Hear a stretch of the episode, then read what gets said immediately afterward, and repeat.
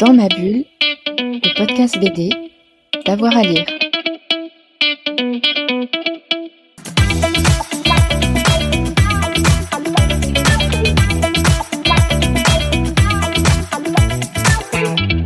Bonjour à toutes et à tous et bienvenue dans ce nouvel épisode de Dans ma bulle, le podcast 100% BD d'avoir à lire. Aujourd'hui, on a un épisode qui ressemble à un bonbon pour de nombreux amateurs de BD, puisqu'on va parler du retour de Corto Maltese avec aux commandes Martin Kenéen et Bastien Vives.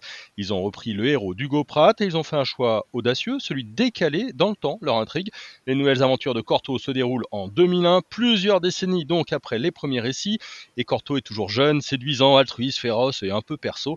Pourquoi ces choix? Vers où ces nouvelles aventures l'emmènent-ils? Comment on aborde un tel monstre de la BD, mais aussi euh, du cinéma et de l'animation? C'est ce qu'on va voir avec mes deux invités, Martin Kennen et Bastien Vives. Bonjour. Bonjour. Alors tout d'abord, peut-être euh, on va commencer par le début. Racontez-nous comment vous vous êtes retrouvé à travailler sur Corto. En fait, euh, je connaissais pas encore bien l'œuvre de l'œuvre de Pratt et euh, et, et bref, c'est vrai que j'entendais souvent ce nom-là qui tournait autour de autour de, de, de mon travail. Je pense que c'est parce que au début c'était juste une, un peu une ressemblance graphique, les mêmes techniques utilisées, le côté un peu croquis. On fait un peu partie de la même école avec les Munoz et tout ça. Enfin, à toute proportion gardée. Et donc c'était un peu resté un peu dans les dans les dans les tiroirs comme ça. Il y a, il y a Kassaman qui me reparlait un peu de, de, de, de, Corto Maltese. Et puis, en discutant avec Martin, j'apprends qu'il c'est vu que je sais que c'est un très très grand fan de Corto, je lui dis bah vas-y écris un, écris un, un, une histoire de Corto et on le propose à Casterman. Et, euh, et, Martin il, il fait ok d'accord et on se met juste ok sur une chose qui était que si jamais dans, dans l'hypothèse je reprenais Corto Maltese, eh ben j'aimerais pas que ce soit j'aimerais j'aimerais que ce soit contemporain et qu'on puisse se reposer un peu toutes les questions que Pratt s'est posées quand il a créé son personnage. Et, et c'est ça qui c'est ça que je, trouvais excitant. Sinon je lui voyais absolument aucun intérêt à, à, à, à se, se, pencher sur sur l'exercice quoi. L'idée, c'est de refonder un petit peu le, le personnage, donner une, une, nouvelle trame un petit peu euh, narrative et de pas copier ce qu'avait pu faire euh, Hugo Pratt. Ben, en gros, euh, moi, ce que je, trouvais intéressant, c'était euh, simplement de comment dire euh, se reposer les questions que Pratt a pu se poser en créant ce personnage. Pour est-ce que le personnage de Corto est encore viable aujourd'hui? Est-ce qu'on y croit encore? Est-ce que qu'est-ce que le personnage de, Corto raconte de notre de notre de notre monde? Et ça on peut l'utiliser parce que le, personnage comme Pratt l'a conçu est un mythe c'est vraiment un mythe c'est plus qu'un héros. Donc en fait on pourrait avoir des aventures de Corto Maltese euh, au Moyen Âge ou n'importe où. Ça, fonctionnerait complètement son, son, son, personnage est un peu hors du temps. Et euh, tout de suite euh, on peut y mettre on peut vraiment l'investir et mettre notre, personnalité. C'est ça que je, trouvais vraiment intéressant. Donc en fait, je sais pas si c'est une refonte du personnage, je pense pas parce que je pense que le personnage de Corto Maltese, euh, d'une certaine manière, euh, vu que c'est un mythe, il pourra avoir mille apparences, mille mille manières de, bouger machin, il resterait le il, resterait le même quoi. Ouais, D'ailleurs, on le voit et on le voit pas mal dans le dans le scénario. Hein. Euh, il refuse toute attache. Il refuse véritablement de euh, de se mettre en couple, par exemple, et, et de s'arrêter. Est-ce que en quelque part, il ne s'appartient plus lui-même? Waouh, c'est une question euh, subtile. Justement, nous nous on a pris on a pris on a décidé avec Bastien de prendre Corto Maltese au moment où il devient Corto Maltese. C'est-à-dire que notre héros dans Océan Noir, il est très jeune euh, il est, il traîne avec des pirates vraiment de bas étage. Il fait vraiment euh, des des choses peu recommandables. Il a un peu touché le fond en fait, parce qu'on lui a gardé bien sûr son CV qui était assez excitant et énigmatique. C'est-à-dire que c'est un mec, on sait pas trop d'où il vient, c'est un sang mêlé, et euh, il a fait l'école de la marine marchande. Il est devenu pirate. Et donc au moment où il, il démarre dans cette aventure, il a un peu touché le fond. Euh, il fait les choses les pires. Il s'est un peu perdu. Et la rencontre qu'il va faire, euh, avec ce japonais, euh, la rencontre avec euh, ce MacGuffin, ce livre assez étonnant, euh, ce, ce, ce, livre antique, ancien, euh, qui va se retrouver à, à avoir entre les mains, c'est l'occasion pour lui de découvrir, de se lancer lui-même dans une aventure à laquelle il, s'attendait pas. C'est, on prend pas Corto au moment où c'est déjà un aventurier qui connaît tout et tout le monde et qui est avide de, de nouveaux horizons. C'est vraiment, on avait envie de, en effet, de, de, le prendre à un moment où il sait pas qui il est, il sait pas ce qu'il va faire, il est perdu et il va trouver un, un fil euh, à tirer et qui va l'emmener vers le personnage qui va devenir, c'est-à-dire le gentilhomme de fortune, c'est-à-dire ce mec avec une éthique, avec un honneur et en même temps un sens de, voilà aussi c'est sa part obscure. Mmh. C'est d'ailleurs presque une intrigue euh, d'un autre temps. Je rappelle que l'album c'est donc en, en, 2001 et là il part à la recherche d'un trésor. C'est presque anachronique. On retrouve un petit peu quelque part l'esprit des quêtes du, du, premier Corto, non? Vous, vous vouliez un petit peu jouer sur les sur les deux? En fait, euh, ça, ça, qui est drôle, c'est que est-ce qu'une histoire comme ça tiendrait encore aujourd'hui? Est-ce qu'on croit encore à un trésor? Est-ce qu'on croit encore à une partie mystérieuse du monde ou de, de, de, notre terre qui n'a pas encore été explorée? Est-ce qu'on croit encore aux fables et aux légendes? Et ça, c'est c'est c'est chouette à c'était chouette à, à, voir parce que euh, comment dire Personnellement, moi, j'ai j'ai du mal à, à, à trouver euh, de l'émerveillement encore aujourd'hui, mais peut-être parce que c'est c'est parce que j'ai l'âge que j'ai ou je sais pas. Mais euh, en gros, c'est en gros comment dire. Euh,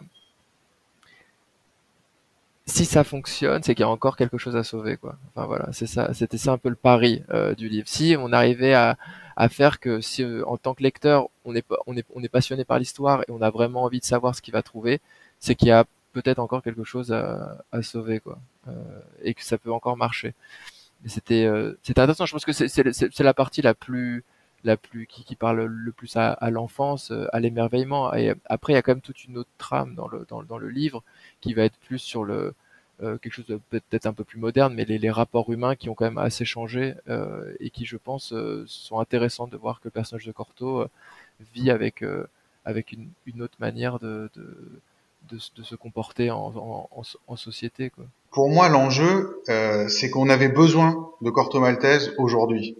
Euh, on est dans une époque, en effet, complètement désenchantée, euh, très cynique par certains aspects, qui est dévorée par des discours de haine ou par euh, des revendications un peu victimaires. Euh, voilà, tout le monde se sent un peu mal dans ses chaussettes aujourd'hui. Et Corto, c'est le mec qui euh, y va, quoi.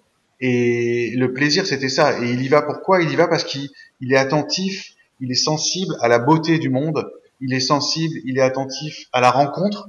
Euh, ça ne veut pas dire que quand il y a des rencontres, ça va être euh, euh, on s'embrasse et on est les meilleurs amis du monde. Il y a de la bagarre, on se tape dessus, on se fait des coups pendables, on n'est pas d'accord, euh, mais au moins on se rencontre, on se frictionne, on se frotte, on, on se voit, on se touche.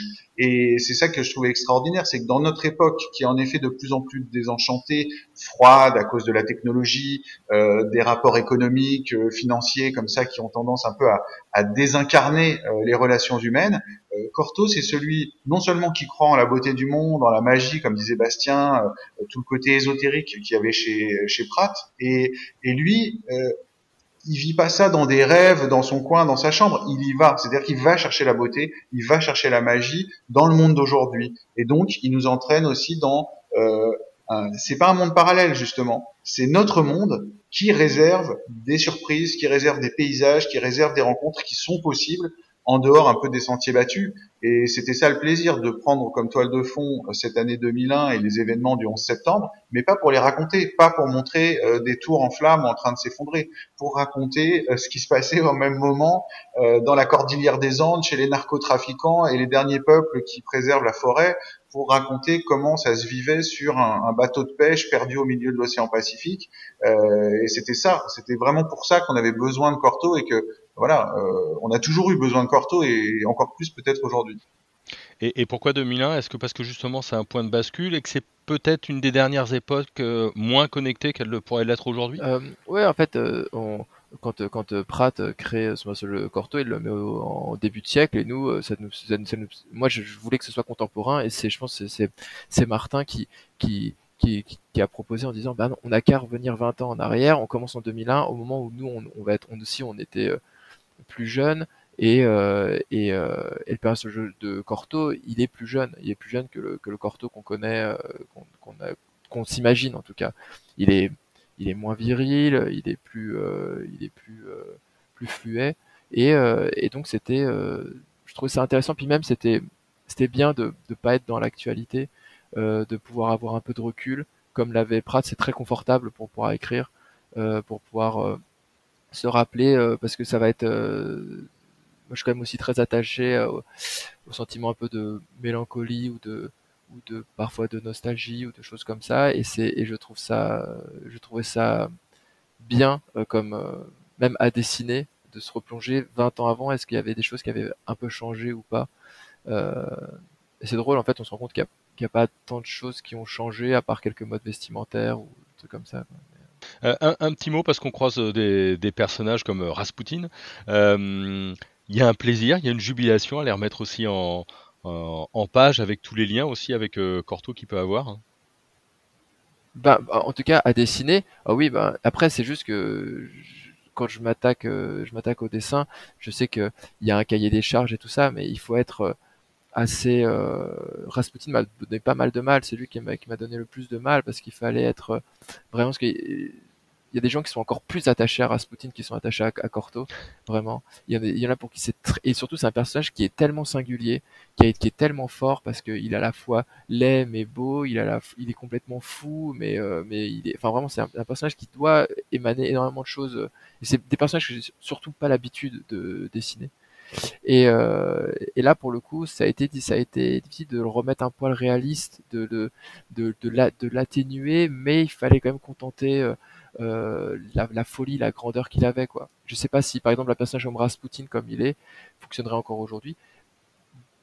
Probablement que oui, mais, euh, mais il fallait euh, arrondir certains angles, je pense, ou alors surtout peut-être juste le présenter et garder pour la suite. Quoi. Martin, Rasputin, ça a été facile de l'intégrer à l'intrigue? C'était obligatoire, c'était nécessaire, euh, c'était euh, essentiel pour moi. Mais le, le plaisir qu'on a eu avec Bastien, c'est aussi de, de décider d'essayer de le faire rentrer le plus tard possible euh, dans l'aventure, de se retenir, euh, de, de, le voir apparaître, euh, pour le plaisir aussi de le retrouver. Euh, il y a cette scène très belle dans la BD Corto en Sibérie, dessinée par Hugo Pratt, où au milieu de la neige, dans le fin fond de la Sibérie, Corto retrouve euh, Rasputin déguisé en Père Noël et il lui dit mais qu'est-ce que tu fous là? Je croyais que t'étais mort, c'est pas Noël. Et, euh, et, Rasputin lui dit mais nous on s'en fout, c'est Noël quand on veut, euh, Corto. Et donc voilà, nous on avait envie que ce soit Noël aussi dans Océan Noir et donc qui est Rasputin bien sûr. D'autant que Rasputin pour moi c'est vraiment euh, le jumeau maléfique, c'est le double euh, inversé presque de, de Corto. Et donc autant Corto c'est un héros très décidé, Rasputin c'est un rusé. Euh, Corto c'est celui qui au dernier moment est prêt à renoncer parce qu'il a un côté comme ça chevaleresque euh, où il s'en fout, il peut abandonner euh, et, et, repartir à l'aventure, alors que Rasputin il est ultra décidé. Euh, donc voilà, il, il, y a des histoires, il y a des relations amoureuses qui se nouent, il y a des rencontres avec euh, avec des femmes et pour Corto et pour Rasputin qui sont pas vécues, qui sont vécues même de façon diamétralement opposée en fait. Et le plaisir aussi, je pense, euh, c'était que Rasputin, il apporte énormément d'humour avec sa folie, avec sa violence. Le corollaire, c'est que c'est un personnage hyper drôle, euh, et assez euh, assez joyeux aussi de ce point de vue-là. Corto, il est joyeux, mais euh, voilà, sans avoir l'air, alors que Rasputin, il est assez exubérant. Je, on va reparler des autres personnages, et notamment féminins, avec ce personnage de Freya, euh, qu'il recroise, des, des, retrouvailles, et il y en a d'autres. Comment est-ce que vous avez travaillé sur cette place des femmes dans la vie de, de Corto et, et, dans le côté moteur un petit peu des intrigues? Bah, Je crois que ce qui était très riche au départ, c'est d'assumer que sans doute Corto Maltese pour Hugo Pratt, pour son créateur, euh, au départ, c'est un personnage extrêmement autobiographique. Et Hugo Pratt était un amoureux des femmes et il a mis en scène des personnages féminins extraordinaires parce qu'il les aimait en fait et, et parce qu'il les aimait il les plaçait à un niveau euh, de, de richesse d'intelligence de beauté bien sûr euh, assez extraordinaire et quand on a repris euh, Corto avec Bastien, je crois que notre façon de réinterpréter, de nous autoriser et pas faire un hommage ou un voilà, ça a été de nous dire euh, Corto c'est nous. Et en plus, on est deux, donc c'est bien. Ça mettait doublement euh, des, souvenirs, des sensations, euh, des, désirs comme ça dans le personnage. Et je crois qu'un point commun qu'on a avec Bastien, c'est que bah, on aime la rencontre avec l'autre et, euh, et on est curieux et, amoureux. et donc le plaisir, voilà, c'était de qu'il rencontre des femmes régulièrement. Et on s'est pas fait un planning sur il va falloir qu'il y ait une femme à tel endroit, elle fera ceci, il faut absolument qu'elle soit courageuse, forte et tout, parce que notre époque le veut. Euh, les femmes ont toujours été courageuses, fortes à travers l'histoire. J'ai fait des études d'histoire, je suis, euh, j'en connais un petit peu. Et en plus aujourd'hui, on redécouvre en plus l'histoire des femmes euh, de façon très riche et, et très très importante. Et, donc voilà, le plaisir, c'était de se dire, ok, on a des personnages féminins qui sont euh, qui sont exceptionnels euh, sans qu'on les décidé en fait. Voilà, des personnages féminins sont arrivés à la rencontre de Corto dans l'écriture du scénario et c'est des personnages qui sont différents, qui poursuivent des choses différentes euh, et qui toutes, voilà, vont laisser une empreinte sur le héros. Un, petit mot sur le, graphisme. Euh, vous avez choisi de travailler sur un découpage un petit peu euh, différent. Euh, plusieurs questions sur le graphisme. D'abord, Bastien, est-ce que votre corto s'est imposé tout de suite ou est-ce que vous avez tourné un petit peu autour du personnage? Et puis après, dans votre dessin, dans votre style, il y a aussi beaucoup de dynamisme et c'est ce que je disais, un découpage peut-être un petit peu différent de, ce qu'on avait. Ouais, en, fait, le personnage de Corto, il n'y a pas eu beaucoup de problèmes. J'ai fait le choix d'essayer de de dessiner Corto avec les avec les caractéristiques et les traits que, que Pratt avait avait posé. Juste, je l'ai habillé différemment. Je pouvais pas et lui changer la tête et l'habiller différemment. On aurait vraiment plus reconnu le personnage. Donc euh, ça, il n'y avait pas trop de soucis là-dessus. J'ai gardé mon trait. J'ai juste poussé pour être essayer de d'être au niveau de Pratt, même si c'est difficile difficile à atteindre. Mais surtout, en fait, euh, par rapport au dessin de Pratt, comme il est, je, j'y vois de, énormément de qualité. J'y vois aussi quelques faiblesses. Euh, et je pense qu'il y a des choses sur lesquelles j'étais assez lucide, où je, réfléchissais en disant, il y a des choses que je vais pouvoir peut-être euh, égaler, des choses que je ne pourrais pas atteindre, et il y a des choses que je trouve un peu faibles aussi dans son dessin ou dans sa manière de raconter. Celle-là, je pense que je peux, je peux amener quelque chose de mieux.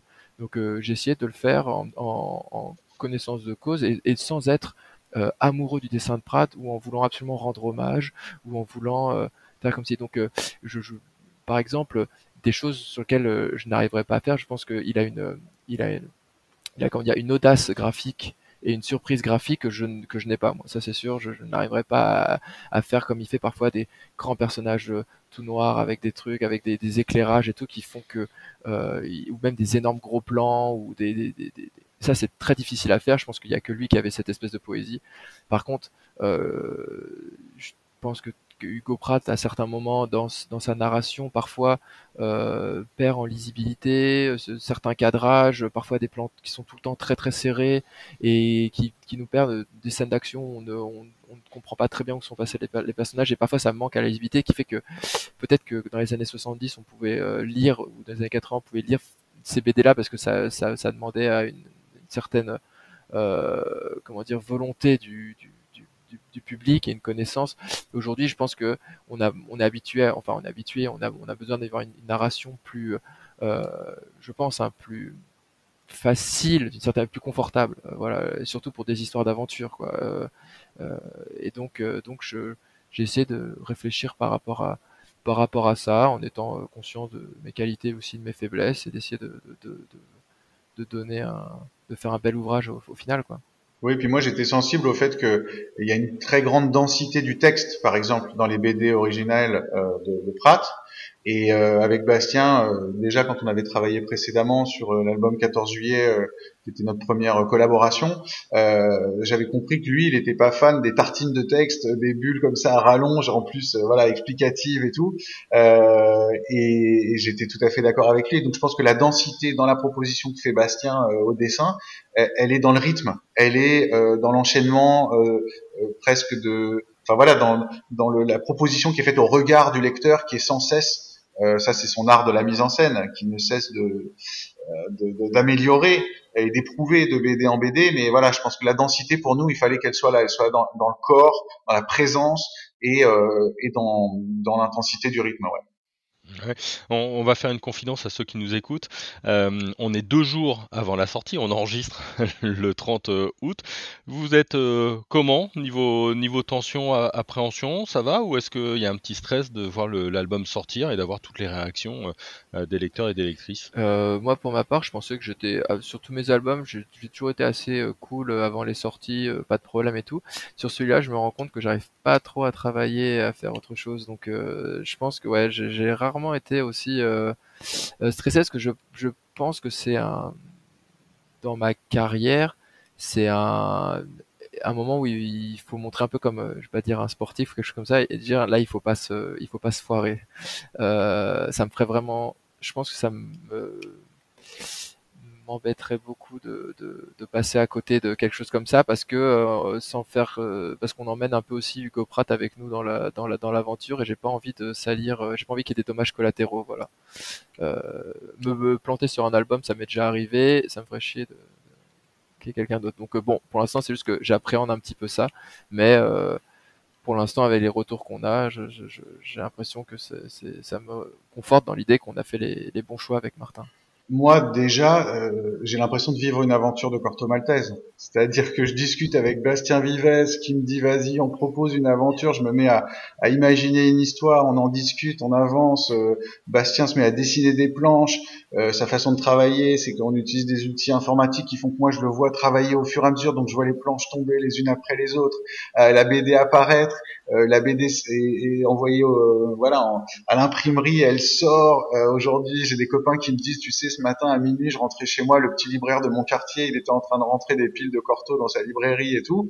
Euh, voilà, là c'est l'aventure quoi. Et, donc c'est hyper joyeux parce que Corto Maltese c'est un héros joyeux, c'est un héros qui continue d'avancer et, euh, et donc ça déjà voilà de vous parler machin c'est une aventure qui, qui, est, qui, est, super réjouissante.